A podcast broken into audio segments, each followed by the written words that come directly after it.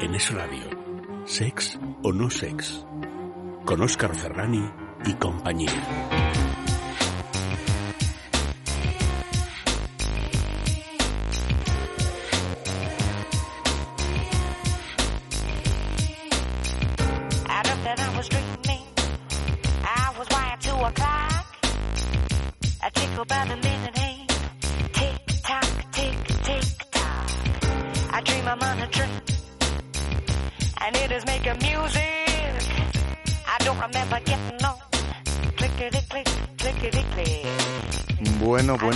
Pues esta noche de entretenimiento y radiodivulgación sexual desenfrenada aprenderemos a localizar en cuerpos propios y ajenos a dos de nuestras plataformas orgásmicas más sensibles, internas y reactivas. El llamado punto zona G de ellas y el llamado punto o zona P de ellos.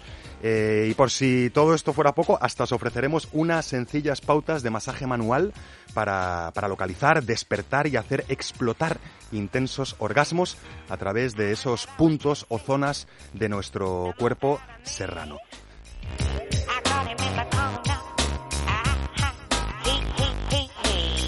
No lo haremos en otro lugar que no sea en la Sexopedia Sonora con Leire Méndez.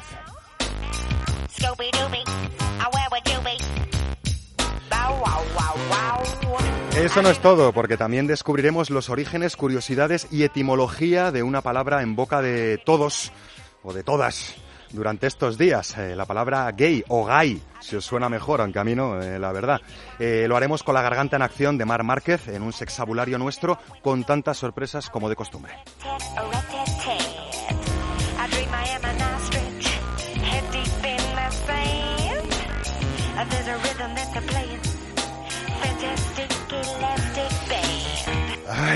Si os queda aliento para seguir con nosotros, continuaremos desvelando los entresijos y enseñanzas ocultas de un cómplice de juego en forma de, atención, doble dildo con vibración y acción arnés sin correas. Por tener este juguetito tiene hasta mando a distancia para uso y disfrute de todas las formas de pareja sexual posible.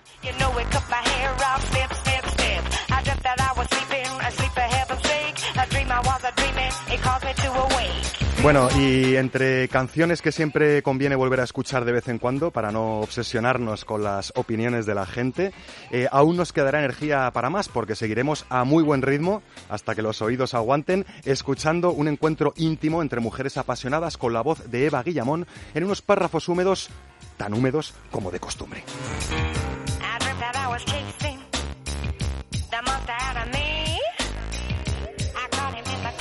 Y más, más, más, porque nos, nos asomaremos perdón, al nacimiento y evolución de la bandera arcoíris, en lo que el viento no se llevó, por supuesto. Sonreiremos y reflexionaremos con un ingenio tecnológico para ver el mundo desde la perspectiva de un pene, tal cual lo escucháis, con Gerard Magri en un cuerpo y enter muy visual, e incluso llegaremos a despedirnos porque nos va a quedar energía todavía.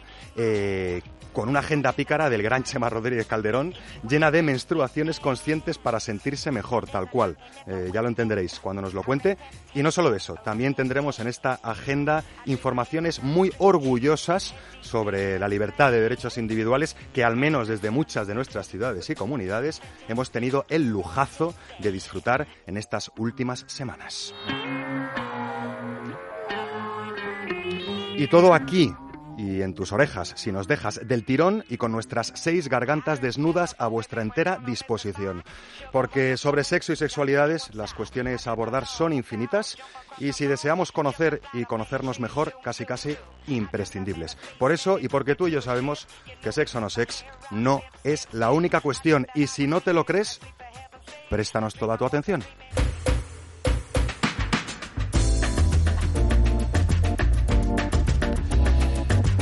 Préstanos atención a los eh, contenidos eh, bastante calentitos y humedecidos que hemos preparado para este sex o no sex de hoy.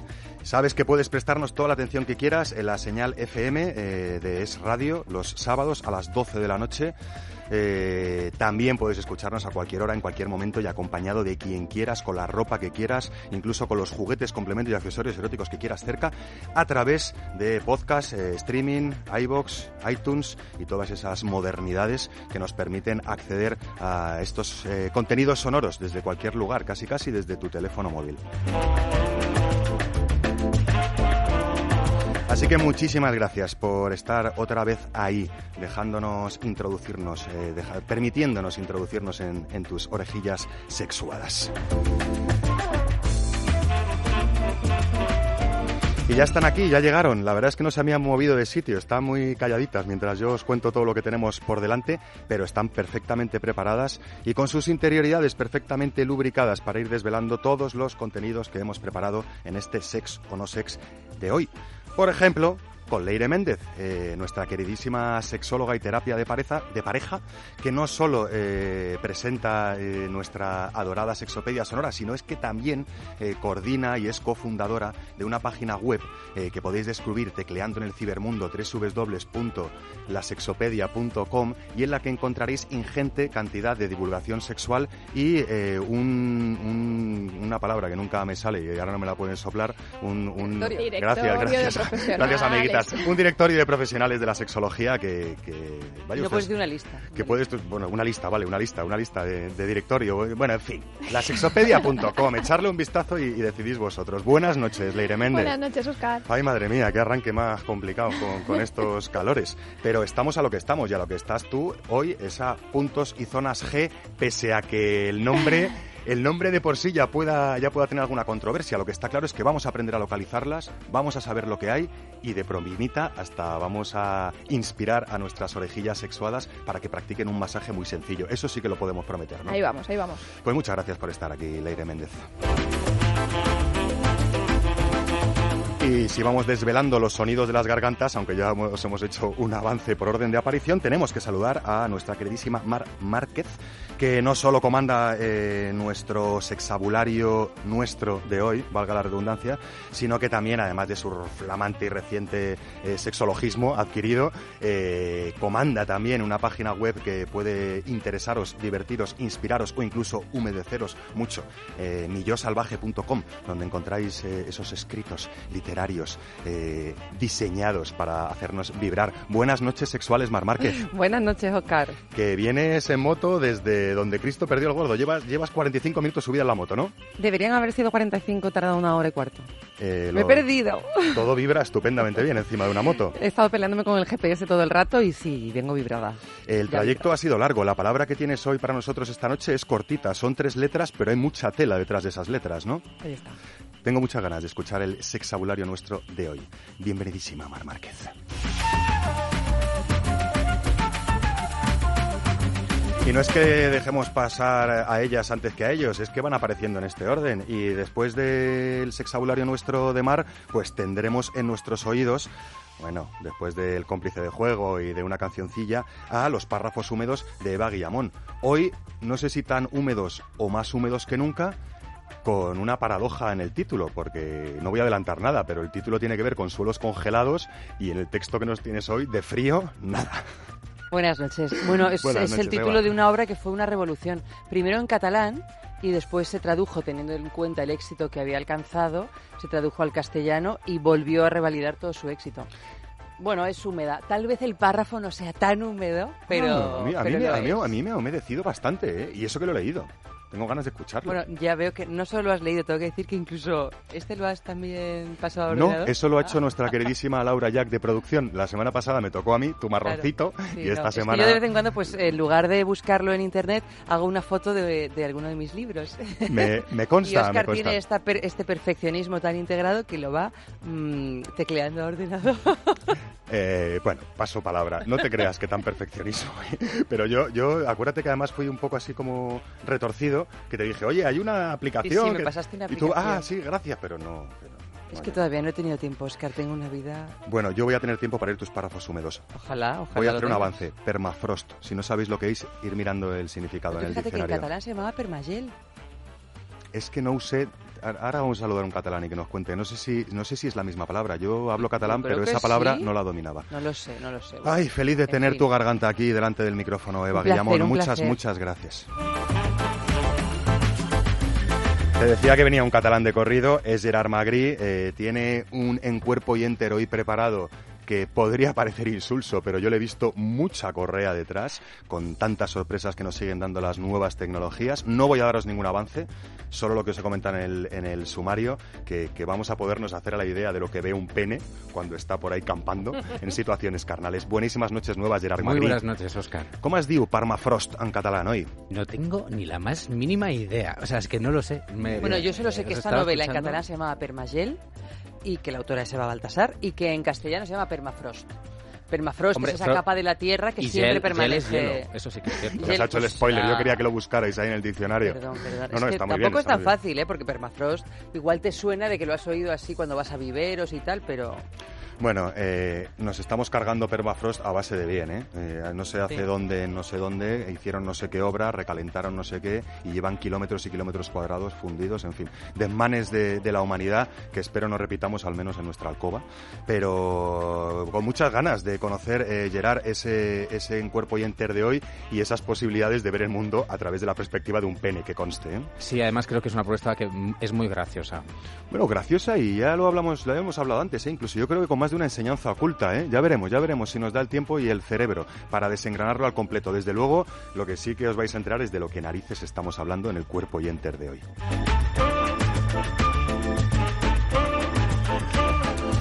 Y seguimos a ritmo de sex o no sex, dejando para el final, aunque no por ello sea lo menos importante, al enorme, grandilocuente y grandísimo Chema Rodríguez Calderón, que es tan grande en muchos aspectos, no en todos, y tú lo sabes, Chema, como su propio apellido. Buenas noches, Chema.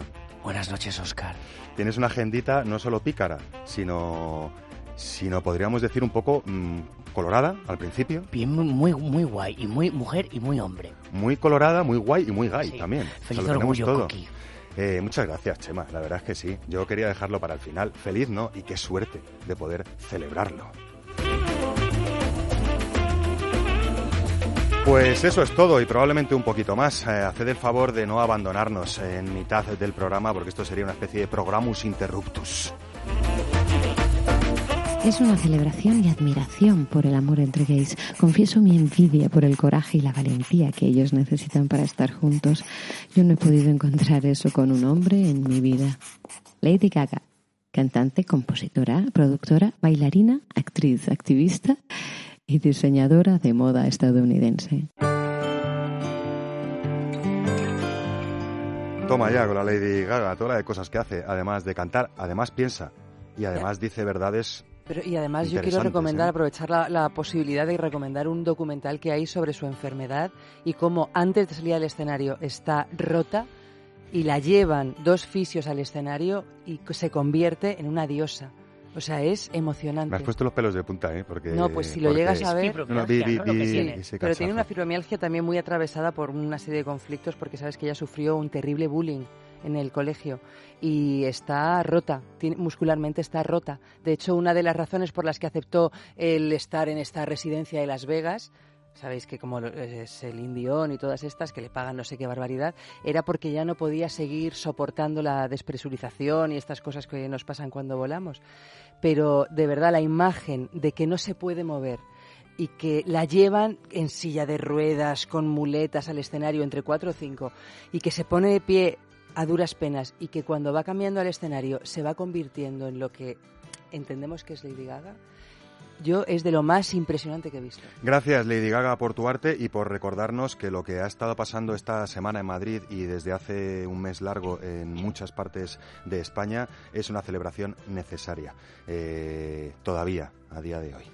Eh, y gracias, Eva Guillamón, por darnos esta cuñita, que también ponemos más en valor a, esas estrellas que a veces parece que van y vienen únicamente el escenario, pero que tienen detrás una personalidad, muchas veces mogollón de dramas que dejan eh, de un lado cuando suben al escenario para hacernos soñar, para hacernos movernos, para hacernos disfrutar y con frases como estas para hacernos eh, reflexionar, al menos algunos, que puedan seguir pensando que el hecho de celebrar en estas fechas lo que estamos celebrando pueda ser accesorio o innecesario. Para nosotros no lo es. Vamos con la sexopedia.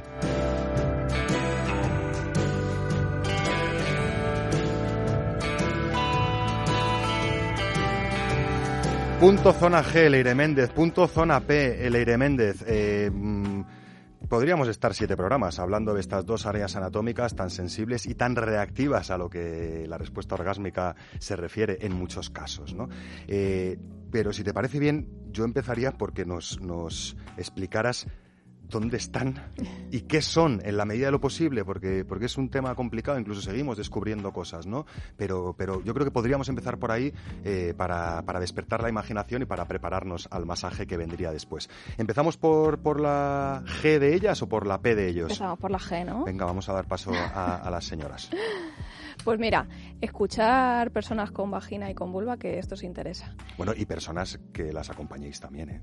La que no tengamos. Ya, pero sí. Esto bueno. es para todos, ¿eh? Pero- inclusiva. A ver si van a desconectar la sabes- gente que no tiene vulva y No, vagina ahora. No, no, no. Pero lo que pasa que es importante que eh, las personas con vagina y vulva sepan localizar y sepan experimentar, porque si no, nadie, lo- nadie lo va a encontrar por ellos. Importante y casi, casi yo opino que imprescindible. Así que abriros bien de orejillas, por favor. Punto G, ¿dónde está? Empecemos por ahí. A ver, eh, el punto G se encuentra, eh, si una mujer a lo mejor se tumba, eh, introduce su dedo como entre las 11 y las 12, si la vagina fuera un reloj, como en la pared anterior más cerquita del ombligo.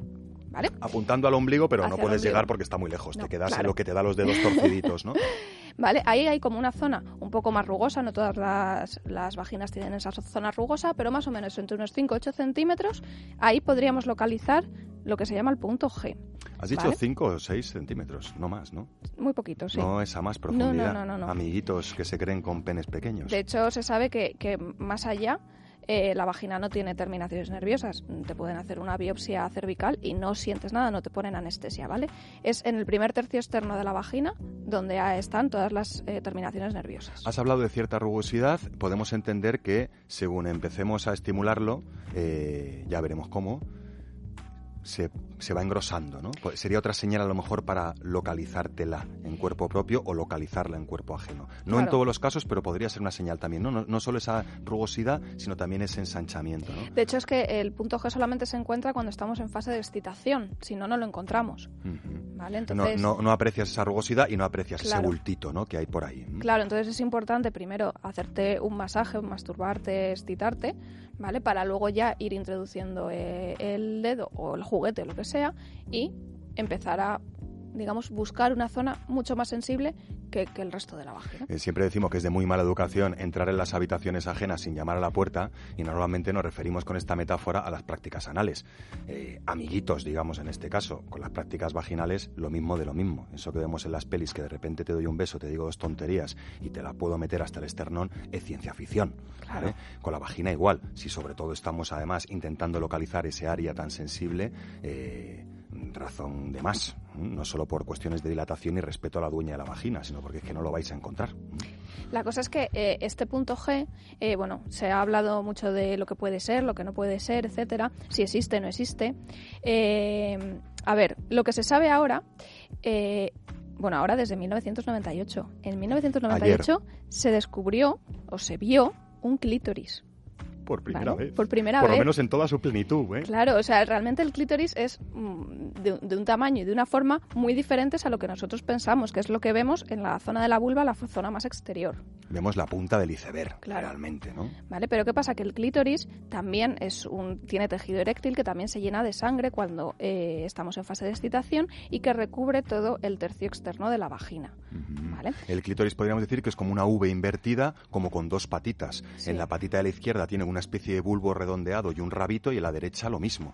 Es como una V, una especie de palo de maorí, podríamos decir, pero con bulbos a los lados, ¿no? Esto quiere decir que el clítoris no solo es esa puntita, sino que rodea. También son como unas raíces, los bulbos vestibulares, que también rodean eh, toda la vagina y, eh, bueno, pues también tienen su sensi- sensibilidad. Para alegría de los labios vaginales, Claro. por ejemplo, ¿no?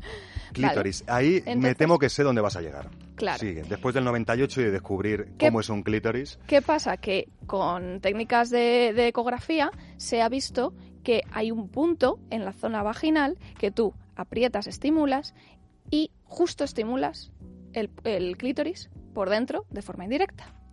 Y es en ese punto y no en ningún otro donde el clítoris eh, se mueve. O sea, se mueve. No es, no- el, el pene de- de- el del hombre es fijo, ¿no? Digamos, es mucho más, más fijo, más... mm, eh, el, sí, el nuestro- nuestros genitales son más limitados, ¿no? De flojitos a duritos. el clítoris vuestros se mueve mucho por dentro, Mm. es muy eréctil y se mueve. Y justo en ese punto en el que llamamos punto G es donde tocamos el clítoris por dentro.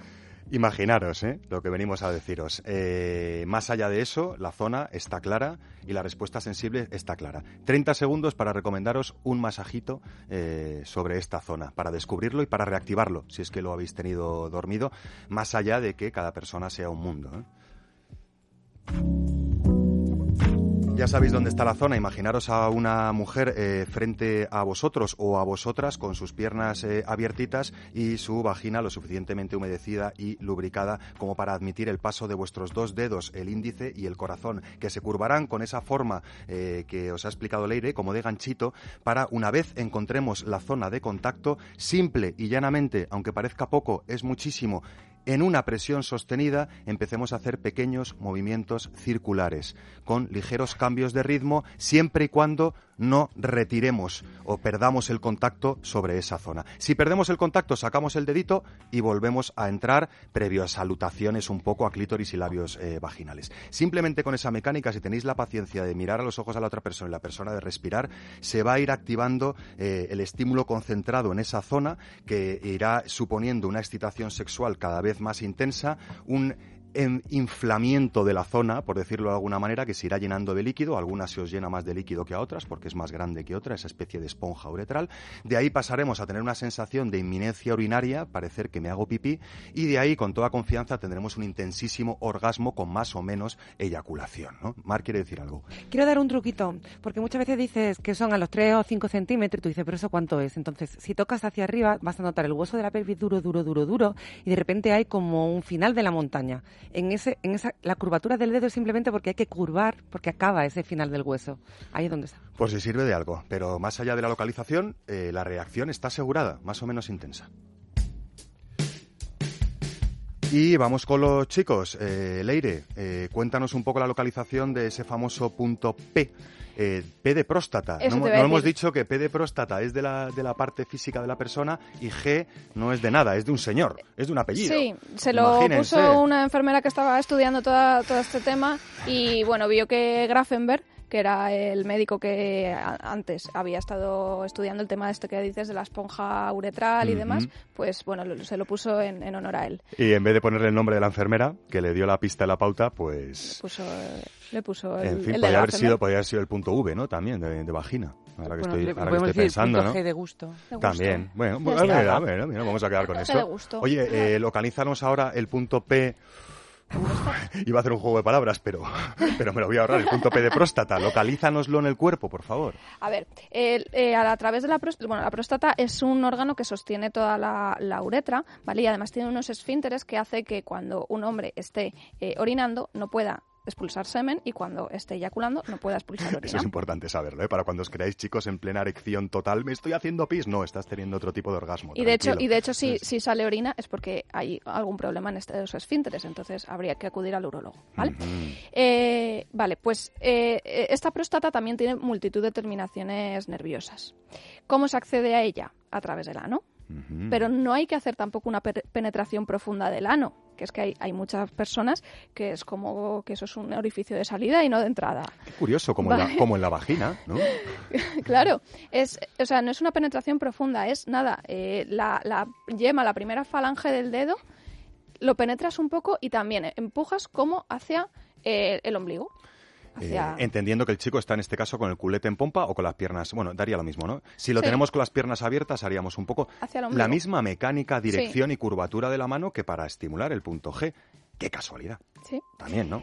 Luego, a ver, para personas que mm, dicen, no, no, no, yo aún así, me da igual que eso sea una sensación mm, brutal, que yo, por ahí no. Esto es para ti, eh, Isaac Vizcaíno, a los mandos técnicos, ¿eh? Presta, presta atención. Este mensaje está especialmente diseñado para ti. Ahí ¿Qué le también. podemos decir a, eso, a esos chicos recelosos? Pues a ver, que la zona del perineo que es la que está entre los testículos y el ano, también podemos eh, presionar, hacer una ligera Mm. eh, presión por toda esa zona y llegamos también de forma un poquito más indirecta a estimular la próstata. Es lo que llamaban los antiguos el botón dorado, ¿no? Encontrar Mm. ese hueco entre, entre lo que es justo el final de la bolsita de los testículos, que es como más blandito, y divirtiéndonos, haciéndonos un masaje como cuando deshacemos un poco el nudo de un cuello, ¿no? Llegaríamos más tarde. Es, eh, Mm. es más largo el tránsito preorgásmico, pero con la excitación adecuada también Sí. es posible, ¿no? Sí, sí.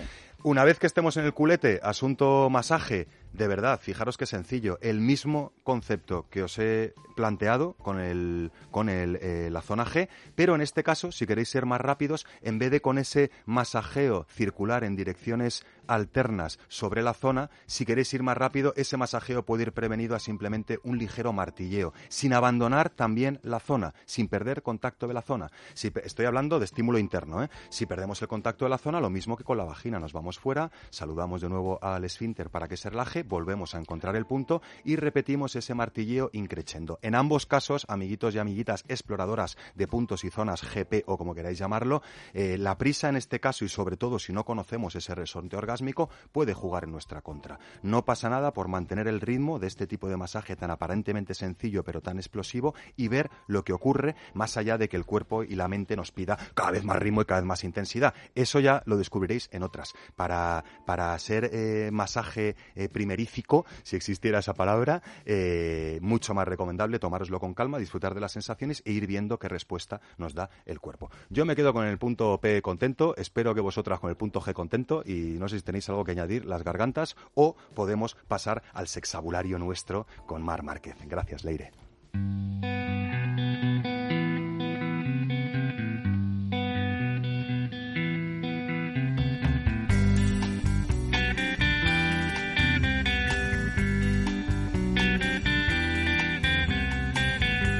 ¿Cómo es el mundo de las palabras? Oiga, uno se cree que las suelta porque las suelta y no se da cuenta de que cuando las suelta pues está soltando más que palabras, ¿no?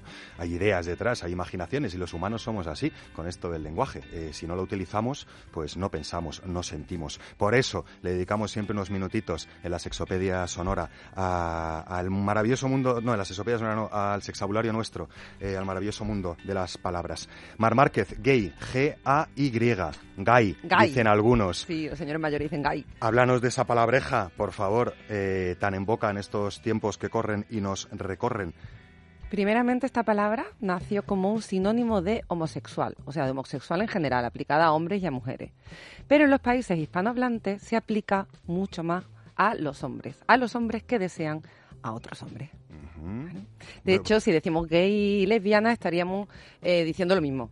Pero en realidad, en los países hispanohablantes, pues no, hay una diferencia. Podríamos hablar sin cometer incorrecciones de un hombre gay y una mujer gay también, ¿no? Sí, Ujú. sí, en inglés sí. Que esto, eh, sí, y luego como lo españolizamos, a mí a veces se me olvida, pero ente- entiendo que gramaticalmente no es tan correcto en español, aunque está aceptado, ¿no? En- Está aceptado entiendo. como un anglicismo, que es lo que es. Vale. Sí, sí. Sabemos el significado, pero hazme el favor de, de, eh, de decirme cuándo la RAE nos lo puso en el Ay, me ha diccionario. ¿Has llegado a ello? curioso, sí. Porque es una palabra como, como de aquella que estamos No esperando he que llegue. profundizado en el porqué, pero he encontrado que se añadió en el 2001. Me parece excesivamente tarde. Hace 18 añitos, Eva Mira, sabe en algo. realidad es que los gays eh, pasó un poco el- igual que con el término queer. Gay viene del francés, que gay significa feliz. Y entonces son los homosexuales empezaron a autodenominarse gays porque igual que empezaron a, a denominarse queers, a pesar que decías que no que no habías profundizado en eso.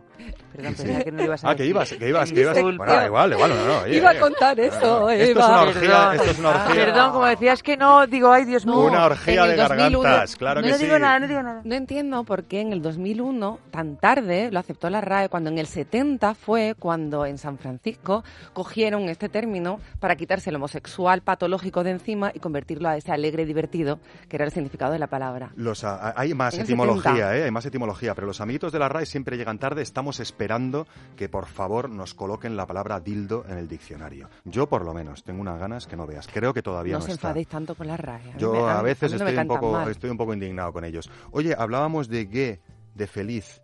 Pero hay más tela con la etimología de, de- de la palabra, ¿no? Más allá, más bueno, allá del de eso, inglés, ¿no? en realidad yo he encontrado un- algo muy parecido en español del inglés. Gay, alegre, divertido, y en español su forma española era gay o, eh, o gallo, que también era alegre y pícaro. Eh, castellano antiguo. En, en castellano antiguo. Hay una palabra que me encanta para gay y es pizpireto. Pispireto. Sí, pues que es más larga. Es que yo, yo he leído, he leído mucho, mucha literatura en inglés y, y la palabra gay se utiliza como pispireto, divertido, alegre, festivo. Eso. Y fijaros la curiosidad de la palabra, que empezó de ser una palabra realmente reivindicativa. Oiga, usted no entiende, yo sí, y esto me hace feliz, ¿no? Entiendo que es eh, la lógica, pero partiendo, o sea, por, por lo que es el feliz, por lo que es el brillo, ¿no? Pero el tema del gallo y de la galla también tiene un origen eh, en positivo que luego ha dignificado, ¿no? La gallaciencia, eh, o sea, es una palabra positiva, te quiero decir, con una consideración positiva, pese a que luego Claro. las humanidades desconocedoras de la vida lo hayan convertido en una, en una, vamos, a sus ojos, ¿no? No, no a los de todos, no, pero no, pero como en algo eh, peyorativo incluso, ¿no? Claro. Es, curiosa hay la evolución de la palabra. Hay otra historia bonita en esta palabra, que es que en la, Ingla- en la Inglaterra victoriana los hombres que se prostituían para otros hombres también eran llamados gay porque vestían de forma alegre, tenían una actitud muy relajada. Piensa en el victorianismo, ¿no? Todo el mundo oscuro, la moral que te pesaba. Ellos eran como muy pispiretos, eso, alegres, iban por la vida. Y de ahí cogieron este grupo de, de activistas de San Francisco la palabra gay para decir, mira, homosexual, el nacimiento de la palabra homosexual viene de la patología, que en realidad fue salvarles del- de, de la pena, del delito, ¿vale? Se intentó convertir a estas personas que desean, a estos hombres y a esas mujeres que deseaban a su propio sexo, en enfermos antes que en delincuentes. Ay, por Dios. Fue un paso. Y el siguiente paso fue cuando esta gente dijo, oye, mira, que ni delincuentes, que ni enfermos, que ni nada. Somos alegres, vivimos de otra Somos manera. seres humanos, oiga. Y adoptaron lo que decía Eva, el gay, el queer, todas estas palabras que de la parte más negativa quisieron sacar la parte más positiva. Oye, qué divertido. Eh, eh, Mar Márquez, ¿cómo escribimos el plural de gay? ¿Cómo lo pronunciamos? Uy, aquí hay una pelea. Porque hay un lío que yo Aquí empezaba a tirar del hilo y he dicho, bueno, Por un lado, con según las reglas ortográficas de la lengua castellana, sería eh, convertir la Y en I latina, igual que jersey, ¿vale? Jersey, cuando hacemos el plural, son jerseys con I latina, pues gay igual. Se trabajaría de la misma manera, pero el que considere que es un anglicismo y lo dice desde el inglés, por lo tanto tendría que, escru- que escribirse en cursiva, le aplicaría una S más y ya está. En fin, si no os estáis comiendo la cabeza escribiendo gays y punto, ¿no? Yo tengo amigos O- que dicen gallers. Gallers. Sí, sí, nosotros también, sí, la verdad. Pero bueno, eso ya coloquialmente, ¿no? Pero vamos, si queréis hablar de más de un gay, hablamos de gays.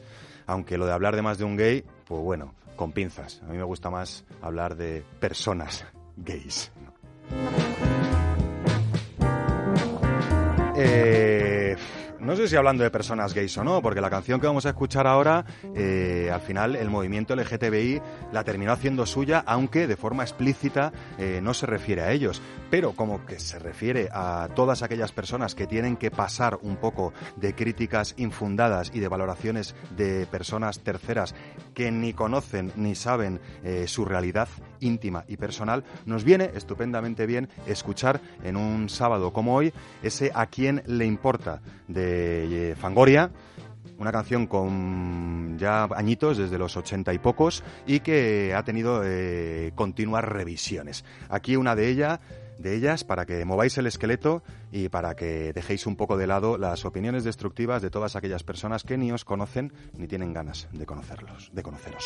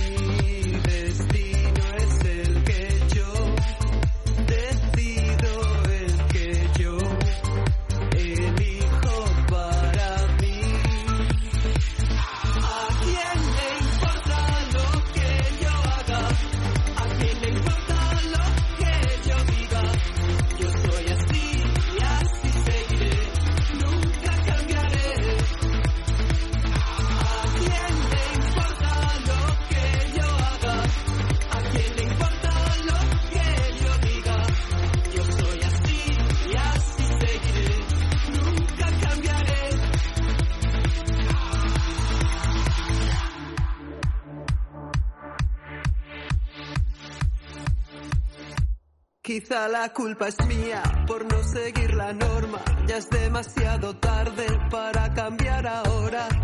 Me mantendré firme en mis convicciones. Reforzaré mis posiciones.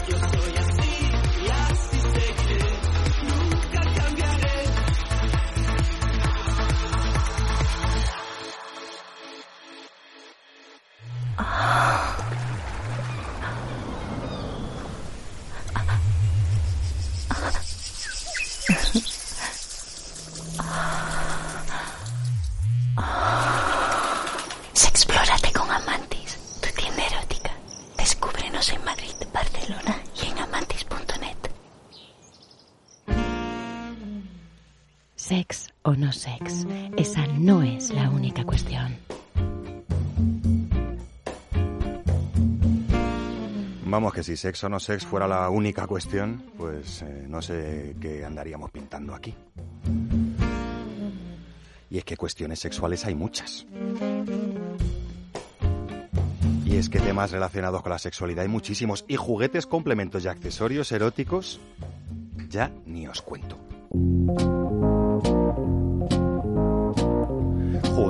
Complementos y accesorios eróticos como este doble dildo con vibración y acción arnés sin correas. Os lo repito por si no os habéis enterado porque es tan real como la vida misma.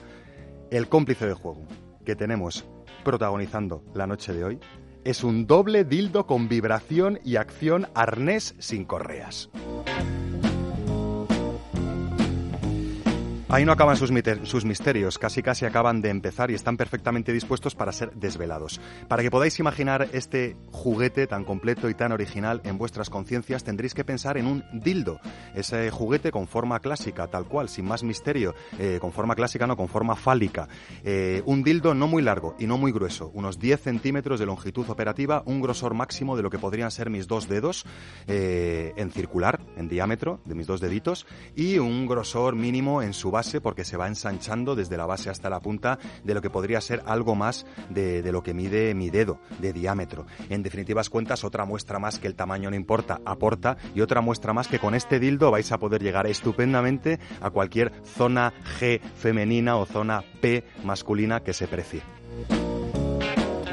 Para que sigáis imaginando este juguete, en la propia base del dildo tenéis que imaginaros una letra U muy cerrada. Una letra U muy cerrada que nace de una especie de bache que hay en la propia base del juguete. No sé si me explico bien, pero del dildo al bache, que servirá de tope, y de ese bache a esa especie de riñoncito curvado, muy curvado en dirección contraria al dildo. ¿Y para qué sirve este riñoncito? He aquí el kit de la cuestión y de su acción arnés sin correas. Para insertarlo en cualquier vulva que no solo desee ver su punto G muy estimulado, gracias a que este ganchito es bastante fuerte, sino que además desee ver amanecer un dildo por debajo de su ombligo. Esto es de lo que se trata, este tándem, de poder tener un dildo insertado en la vulva mientras estás recibiendo estímulo vaginal.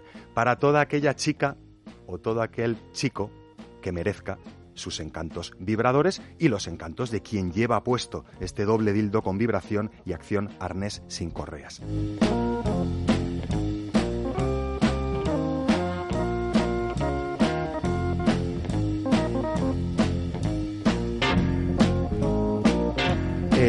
Tandem 2 se va a llamar este juguete. En Amantis eh, hay un diseño parecido, algo más grandecito, pero no tan completo, entre otras cosas porque este Tandem 2 no solo está realizado en suavísima silicona higiénica, sino que tiene ocho programas de vibración. Además, eh, es completamente recargable con batería de litio, perfectamente salpicable y para terminar, como fuegos artificiales, tiene un mando a distancia con el que podremos eh, controlar sus distintos in- eh, patrones e intensidades de vibración sin necesidad de tocar el juguete, de decir apártate, de oye cariño, que es que tengo que cambiar el botón.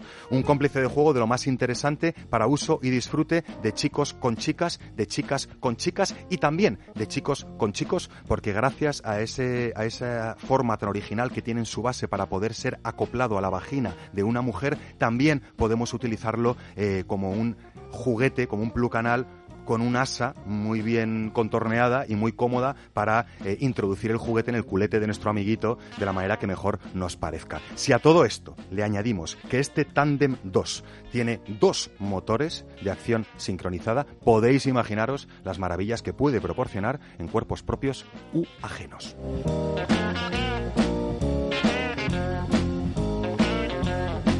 Y ya sabéis que este cómplice de juego y otros muchísimos podéis encontrarlo en cualquiera de las tiendas físicas que Amantis tiene repartidas entre Madrid y Barcelona hasta ahora, ¿eh? que vienen algunas eh, a punto de nacer más allá de Madrid y Barcelona. Hay tres tiendas físicas en Madrid Capital, hay otra cuarta tienda física Amantis entre Alcorcón y Leganés con una completísima zona outlet y hay una quinta tienda física en la ciudad condal, en Barcelona. Si no sois de esas personas eh, que gustan de realizar sus compras o curioseos en tiendas físicas o no estáis en Madrid y en Barcelona, no os preocupéis porque tecleando www.amantis.net también podréis acceder al completísimo catálogo Amantis con informaciones muy útiles, comentarios de usuarios y usuarias más o menos satisfechos o satisfechas, con vídeos explicativos y con un sinfín de información para que vuestras compras o curioseos Amantis sean eh, lo más cercanos a vuestros gustos o curiosidades.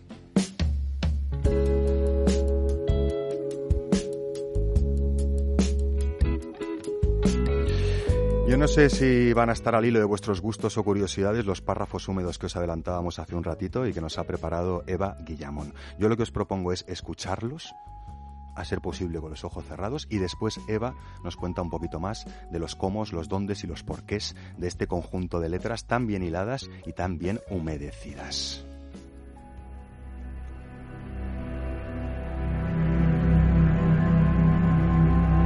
No solo los dos personajes besándose o tocándose, no. También la ambientación. Eso era lo excitante. Imaginarme a mí misma en las mismas circunstancias con aquella mujer, porque yo casi siempre asumía el papel del hombre. Las amistades peligrosas, por ejemplo, un icono que recreé noche tras noche durante años.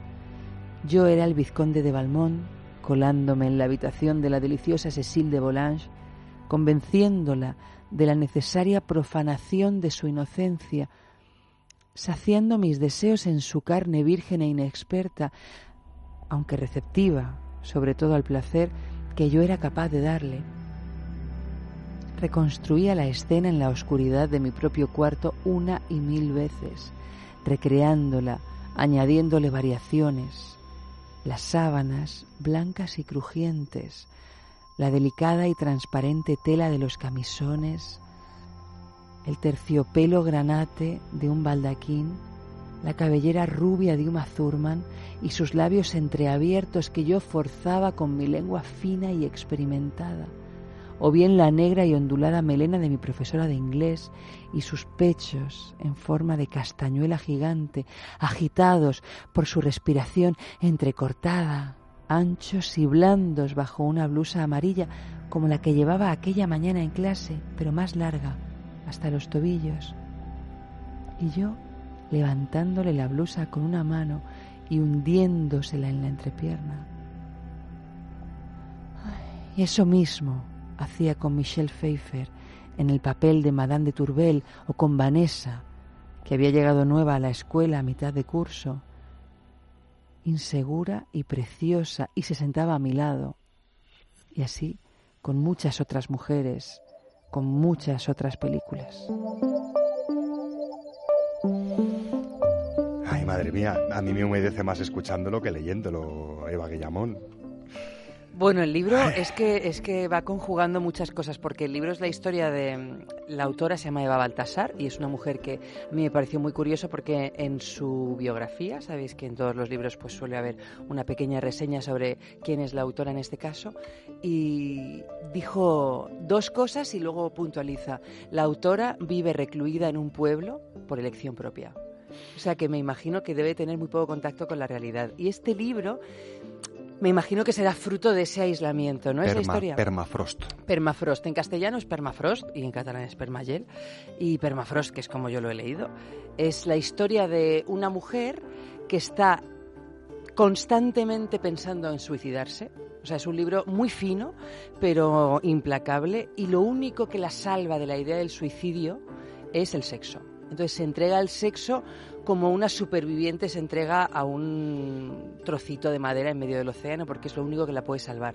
Entonces todas las descripciones sexuales que hay, ella es una mujer absolutamente lesbiana, que no le interesa en absoluto el mundo de los hombres, pero que se comporta de una manera muy hombruna ¿no? en sus relaciones y en su manera de desear. Pero es bien interesante la evolución que va teniendo el personaje, porque hay un, hay alguien que la va a sacar un poco de, de esta hipnosis sexual que tiene y que nunca la llena excesivamente de placer, ¿no? Porque es algo que lo hace porque no puede hacer otra cosa. Pero bueno, aún así, por eso te digo que es que es Más de lo que aparenta es este libro húmedo, también, pero ¿no? que de alguna manera es una humedad muy profunda. O sea Mm. que- Bueno, yo me refería sobre todo a la humedad, al párrafo, que el párrafo a mí, para mí, me pareció indiscutiblemente húmedo, pero entiendo que el libro tiene mucho más que ese tipo de humedades. es una ¿no? película que aquí deberíamos ver todos. O sea, todo el mundo debería verla dos o tres veces. A mí me parece que es un manual de seducción para bien y para mal. Chema está haciendo así Me con la, encanta, la cabeza. soy súper fan. Yo la verdad creo que me la he visto en, vamos, Unas eh, siete, nueve veces. pues Si alguien, si alguien no la ha ahí. visto, mejor leer el libro antes o después. El libro es que, es, que es una muy buena adaptación, porque el libro son cartas que se van mandando eh, la marquesa de Merteuil al, al conde de Valmont, entonces son solo cartas, es de este tipo de literatura epistolar. Hay una versión luego en teatro, igual tú la conoces, de Heiner Müller, que se llama Quartet, que es grandiosa, y luego está la película, o sea que son como todas las versiones que hay de este libro, eh, es muy diferente, o sea, es como un trabajo casi de una creatividad a la altura del libro, pero vamos, el libro está muy bien, ¿eh? Permafrost eh, de Eva Y es Baltasar. súper erótico, ¿eh? Permafrost de Eva Baltasar está perfectamente catalogado, lo encontramos muy fácil en catalán y en castellano sin Espasa, problemas. Me parece, no sé si es Espasa o Planeta, ahora mismo tengo la duda. Se encuentra perfectamente porque además fue, se llevó un premio muy importante literario en Cataluña. Gracias, gracias, gracias, eh, Eva Guillamón. ¿Sabéis de dónde salió la bandera arcoiris? ¿Quién se la inventó? ¿Por qué la vemos ondeando para tranquilidad y alegría de muchas personas, eh, casi casi en cualquier país del mundo, excepto en aquellos donde te puedes llevar una paliza como poco por ondearla? En fin, pues nosotros sí lo sabemos y hemos querido compartir con vosotros ese nacimiento de la bandera arcoiris.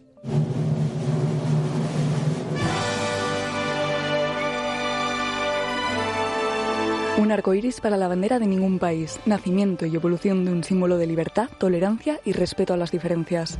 La llamada bandera arcoíris es desde hace pocas décadas el símbolo más representativo del movimiento por los derechos y libertades de las personas lesbianas, gays, transexuales, bisexuales e intersexuales, aunque cada vez son más minorías sexuales las que se unen a esta causa común. Su creador, Gilbert Baker, fue un artista estadounidense que había servido en el ejército entre 1970 y 1972, destinado en San Francisco, epicentro de la causa de los derechos LGTBI en los Estados Unidos.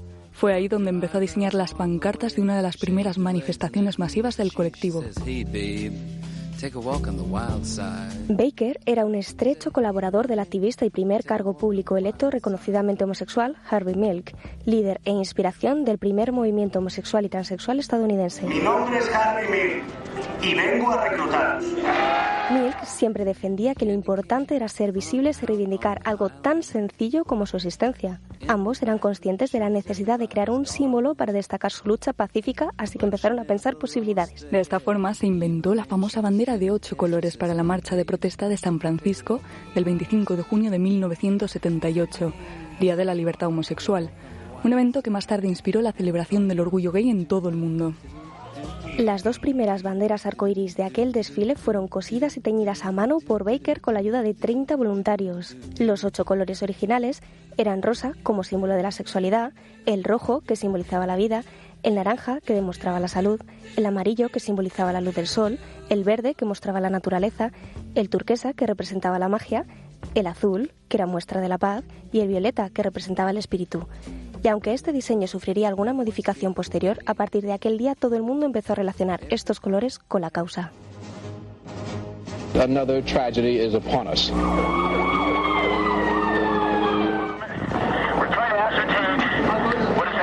Moscone, the, the mayor of San Francisco, was shot dead in his office in City Hall this morning.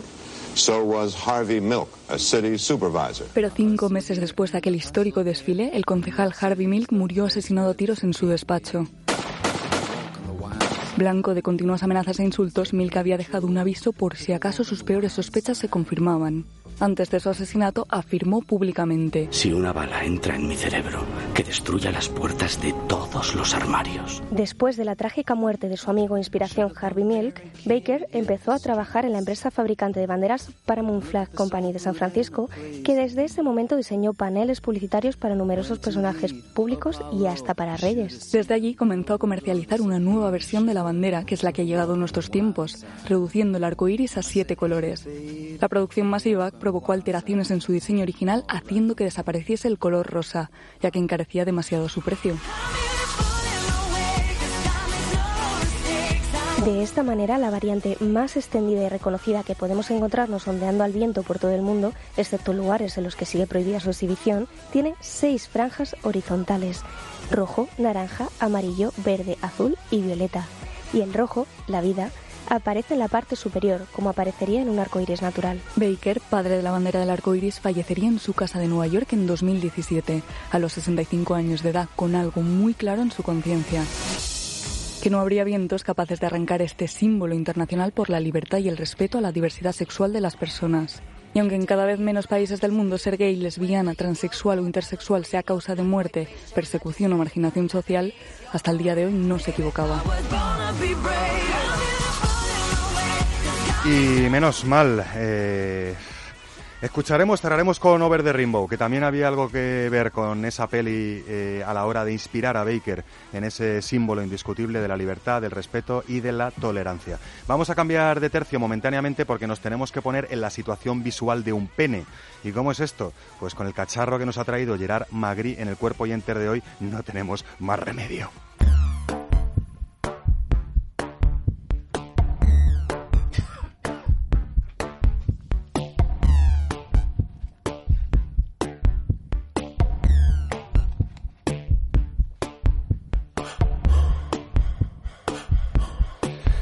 Ay, madre mía, Gerard Madrid, yo sabes que te... Madrid, ya estamos, Magri, esto ha sido mi garganta seca, ha sido mi garganta seca.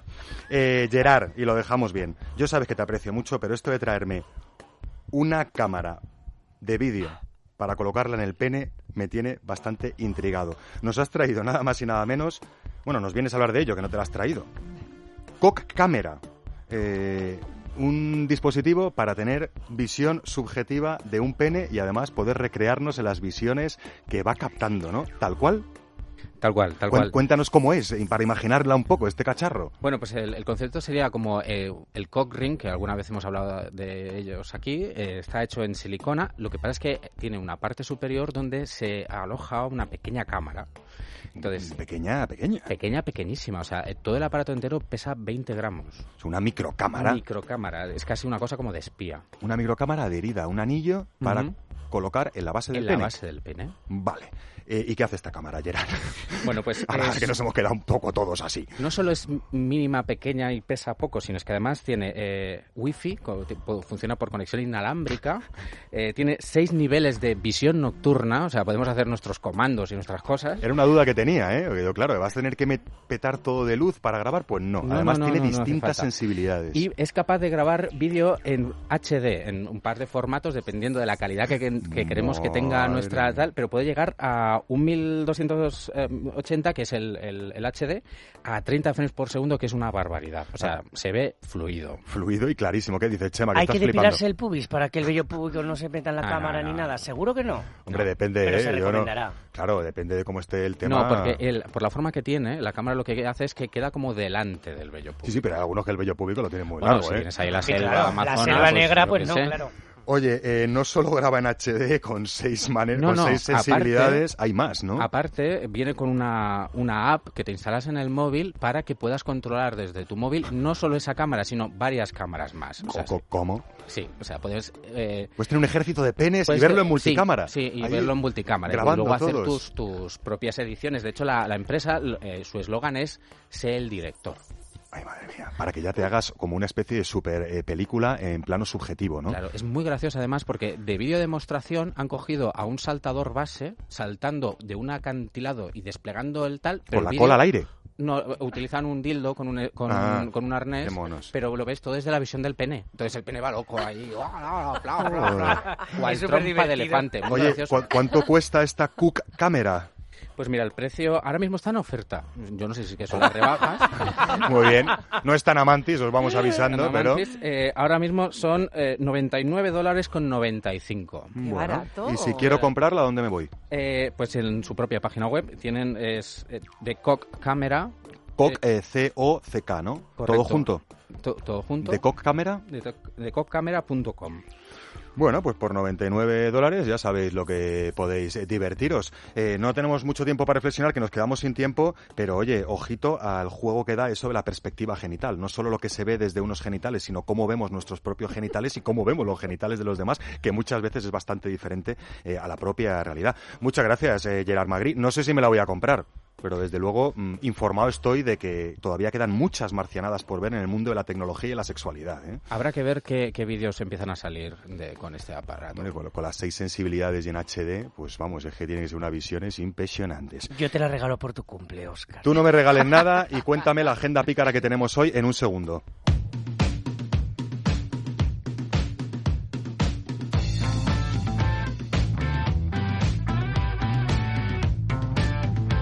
Oye, eh, taller de menstruación consciente en Amantis. En Amantis Barcelona, sí. Menstruaciones conscientes. Hemos hablado mucho de ello. Saber es poder. Aprenderemos a hacer un calendario menstrual, aprenderemos a tomarnos nuestra o vuestra chica menstruación no solo desde los días en los que el endometrio se desprende, sino en los 28 días. ¿Dónde, cuándo, cuándo, por qué? En nuestro podcast está de hecho porque lo, lo habló Leire ya, hizo un especial de esto. Mira, es el 14 de julio en, en Amantis Gracia Torrent Loya, 145 bajos. 45 euros por persona y es de 10 a 2. Bueno, es en Amantis Barcelona, ya sabéis, eh, eh, Turrenda Loya 145 y si queréis más información, info talleres Amantis en Google y os enteráis perfectamente, lo va a impartir Lidia Parrilla, que es de Sex, Ac- Sex Academy Barcelona. Eh, con una aportación de 40 euritos puede ser algo muy interesante para vosotras y para vuestras menstruaciones. Oye, y estamos muy contentos porque se ha celebrado el Día del Orgullo Gay en España en un montón de ciudades y, y- y localidades. Ha ¿no? habido un orgullo brutal. Ahora el orgullo ya es en Barcelona, en Cádiz, en Sevilla, en Málaga, en Almería. Existe el orgullo serrano en la Sierra de Cádiz. Existe el orgullo, por ejemplo, en Manilva, un pueblo de Málaga. Y el orgullo, y el orgullo se- serrano y vallecano también lo hay. Qué alegría, Brutal. qué alegría de vivir y qué lujazo que podamos eh, celebrar estas cosas que hemos andado celebrando sin miedo del todo, porque aún siguen pasando cosas, pero sin miedo del todo a que nos detengan, a que nos peguen una paliza, a que No. nos escupan, a que nos ningunen o, o a que nos impongan una forma de quererse, de tocarse y de vivir la sexualidad que no es la de cada persona, ¿no? Pero que en poblaciones de 3.000 afortunados. habitantes, que haya ahora su propio orgullo, es maravilloso. O sea, ahora hay manifestaciones por todas partes y es brutal. Y además, si pones orgullo, página oficial en Google, te salen todas las páginas de los orgullos que hay, súper fácil de encontrar para futuras ediciones, que lo sepan todos nuestros oyentes. Bueno, estamos oyendo Over the Rainbow, de Rainbow, que es esta canción del Mago de Oz que también inspiró a Baker en la creación de, de esta, de esta bandera, por lo- al menos eso decía. Y muy rápidamente en el Matadero de Madrid esta noche, para que nos escuchéis en Madrid mañana, hay Mañana también, ¿no? domingo, Veranos de la Villa, Electro Queer Lotti, que es, es, un, es un queer concert con todas las tendencias gays y bi Matadero de Madrid, que nos quedamos sin tiempo. Gracias, gargantas eh, colaboradoras. No seríamos nada sin vosotros. Y gracias a todo nuestro equipo técnico. Eh, la semana que viene más y puede que mejor. Hasta entonces, buenas noches y buen sexo. Este verano no se quede sin la cesta gastronómica de Libertad Digital es Radio. Cesta homenaje a Galicia. Por solo 95 euros, IVA y gastos de envío incluidos, regálese una selección de productos gourmet con un 35% de descuento. La cesta está compuesta por una botella de albariño y una botella de godello Minius de bodegas Balmiñor, una botella de vermut Nordesía Negro, dos botellas de aceite de oliva virgen extra de Olivar de Moura de medio litro, un kilo de fabas de Terras da Mariña con denominación de origen Lourenzá, dos latas de mejillones en escabeche, calidad premium de conservas Ramón Franco, dos latas de almejas japónicas, calidad extra de conservas Portomar, una tarrina de paté de mar y una cuña de queso semicurado gallego de Pazo de Hermo, cinco variedades de galletas mariñeiras de Da Veiga y dos postres artesanos, una caja de caprichos crujientes de almendra y una exquisita tarta de almendra de Casal Cotón. Y además, dos estupendos regalos, un plato pulpeiro con el logo de Libertad Digital firmado por Federico Jiménez Los Santos, gentileza de Artesanía de Galicia, y un broche en tela de la flor emblemática de Galicia, la camelia. Y no podía faltar el rey de la gastronomía gallega, el marisco. Por la compra de la cesta, Libertad Digital y marisquito.com le obsequian con un vale descuento del 50% en la compra de una espectacular mariscada para dos personas compuesta por una centolla, dos nécoras grandes, 14 langostinos y dos patas de pulpo cocido valorada en 65 euros. Consiga su cesta llamando al teléfono 986 241 894 986 241 894 o entrando en libertaddigital.com. Promoción válida hasta agotar existencias.